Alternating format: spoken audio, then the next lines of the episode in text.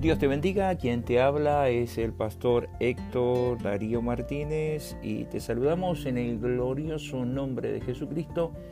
Queremos decirte que nos puedes encontrar por las páginas sociales de los Pentecostales de Bel también por YouTube como Pastor Héctor Martínez y también por Instagram por Iglesia número 16. También nos puedes buscar a través de la radio online Verdad en acción. Es para mí un gusto saludarte y desearte las bendiciones de nuestro Señor Jesucristo sobre tu vida, tu hogar, tu familia, tu negocio, tu trabajo, donde quiera que alcance este podcast. Déjame explicarte algo en esta tarde o en este día. Un alfiler y una aguja encontrándose en una cesta de labores y no teniendo nada que hacer, Empezaron a reñir como suele suceder entre gentes o personas ociosas, entablándose la siguiente disputa. ¿De qué utilidad eres tú? dijo el alfiler a la aguja. ¿Y cómo piensas pasar la vida sin cabeza? Y a ti respondió la aguja en tono agudo, ¿de qué te sirve la cabeza si no tienes ojo? ¿Y de qué sirve un ojo si siempre tienes algo en él? Pero yo con algo en mi ojo puedo hacer mucho más que tú.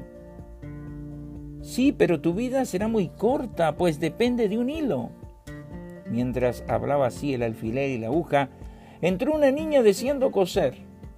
Tomó la aguja y echó mano a la obra por algunos momentos, pero tuvo la mala suerte de que se rompiera el ojo de la aguja.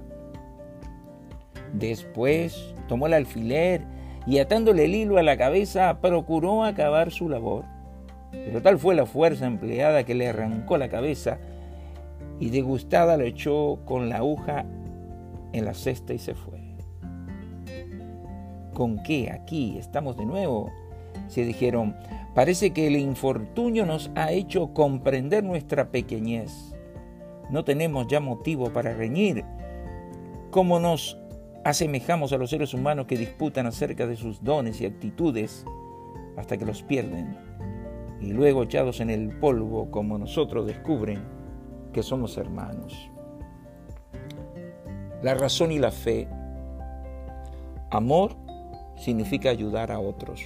Dice la escritura en el libro de Hebreos capítulo 13, verso 1, permanezca el amor fraternal, no os olvidéis de la hospitalidad, porque por ella algunos sin saber o sin saberlo, hospedaron ángeles. Bendito sea el Señor Jesucristo. Una maestra de párvulos trataba de explicar a los niñitos de su clase lo que es el amor, pero no podía y por no saber lo que decían sus pequeños alumnos, les preguntó qué es el amor. Entonces una niñita de seis años de edad se levantó de su silla y fue hasta la maestra, la abrazó, la besó y le declaró, esto es amor. Enseguida la maestra dijo, está bien, pero el amor es algo más que ese algo. La misma niña, después de un rato de estar pensando, se levantó y comenzó a poner en orden las sillitas que estaban fuera del lugar que les correspondía. Limpió bien el pizarrón, levantó unos papeles que estaban en el suelo, arregló los libros que estaban en desorden sobre una mesa y enseguida con aire de satisfacción dijo a su maestra, amor es ayudar a otro. La niña tenía razón. Amor es ayudar a otro. La razón y la fe.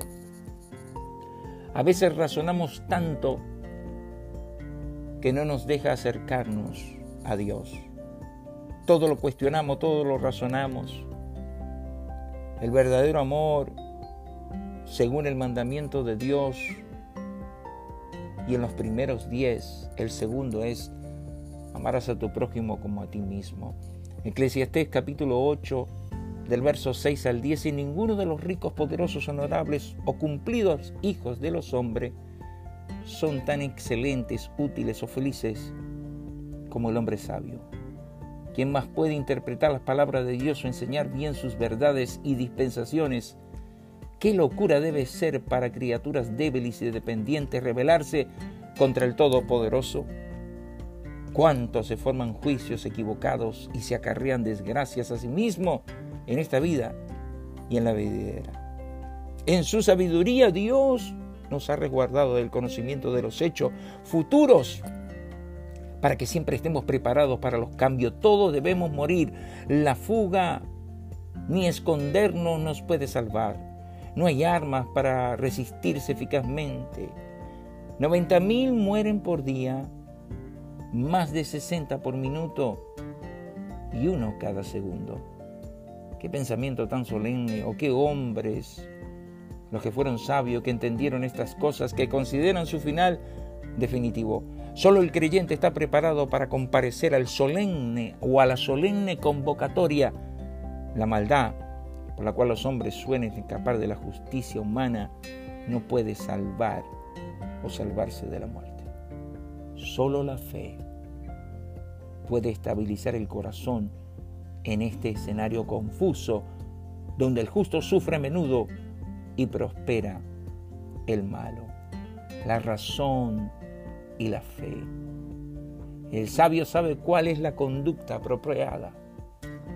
El sabio tiene la capacidad de conducirse correctamente. Salomón afirma por medio de dos preguntas retóricas que solo el sabio puede evaluar con aciertos diferentes situaciones y conducirse en forma correcta. Obedecer al rey es de suma importancia.